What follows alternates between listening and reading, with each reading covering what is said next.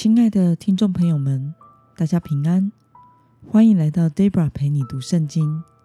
今天是二零二一年九月七号。今天我所要分享的是我读经与灵修的心得。我所使用的灵修材料是每日活水。今天的主题是神的救恩不分对象。今天的经文在罗马书。第十章九到十五节，我所使用的圣经版本是和合本修订版。那我们就先来读圣经喽。你若口里宣认耶稣为主，心里信神，叫他从死人中复活，就必得救。因为人心里信，就可以称义；口里宣认，就可以得救。经上说：“凡信靠他的人，必不蒙羞。”犹太人和希腊人并没有分别，因为人人都有同一位主。他也厚待求告他的每一个人，因为凡求告主名的，就必得救。然而，人未曾信他，怎能求告他呢？未曾听见他，怎能信他呢？没有传道的，怎能听见呢？若没有奉差遣，怎能传道呢？如经上所记，报福音、传喜信的人，他们的脚中何等佳美！让我们来观察今天的经文内容。保罗说：“什么样的人？”能得着救恩呢？我们从今天的经文第九节跟第十三节可以看到，保罗说：“只要承认耶稣基督是从那死里复活的救主，并且求告主名的，就必得救。”那么，保罗如何说明救恩的范围呢？我们从经文的第十一节到第十二节可以看到，救恩的范围。就是凡信靠耶稣基督的人，没有分犹太人和外邦人，上帝后代求告他的每一个人。那么今天的经文可以带给我们什么样的思考与默想呢？保罗为什么强调得救的对象并不受限，无论是谁都可以得救呢？我想是因为。在保罗生活的时代，虽然犹太人与外邦人在地理上的阻隔已经消失了，犹太人和外邦人都可以混居在同一个城市里，但是有许多犹太人仍旧认为外邦人是无法得救的，在他们的心中仍有上帝选民的意识。把外邦人视作是污秽的，就像在《使徒行传》中就记载了彼得起初也因为对外邦人的偏见，还特意的避开与他们一同用餐。圣灵带领彼得去到外邦人哥尼流的家，事后彼得也遭到犹太基督徒的指责，因此保罗在此强调福音是。无差别的，是没有种族，也没有条件限制的，是上帝白白赐给所有人的恩典。只要信靠耶稣基督的人，都可以得救。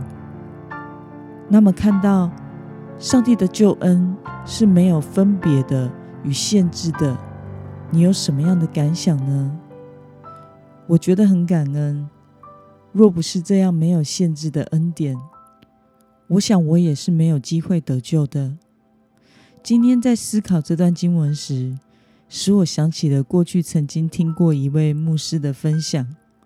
他曾经有机会与一位庙里的师傅，嗯，就是头顶光光、穿着僧侣袈裟的师傅谈话聊天。后来，这一位师傅真的接受了福音，而这位牧师呢？也从这位师傅的口中得知，他常年因为某个疾病而受苦，于是那位牧师就为这位师傅祷告，结果这位师傅就当场得了医治。他感动的流着眼泪，并且分享到：这么多年来，我的心中也在寻找真神，可是为什么从来没有基督徒传福音给我呢？当我听到这位牧师分享的时候，在我的心中有一种既惭愧又古怪的感受。我想着，平常当我看到这样穿着袈裟的师傅经过我面前时，我心中的确只想要避开，而真的从来好像没有想过要向他们传福音这样的想法。为什么我会有这样避开的想法呢？好像很自然的，在我的心里面就不觉得他们是像一般人一样需要福音的人，好像我自动把他们归类到一个与神为敌、不需要救恩也不会得救的特定族群呢。事实上，和尚也是人啊，为什么在我心中会有这样的偏见呢？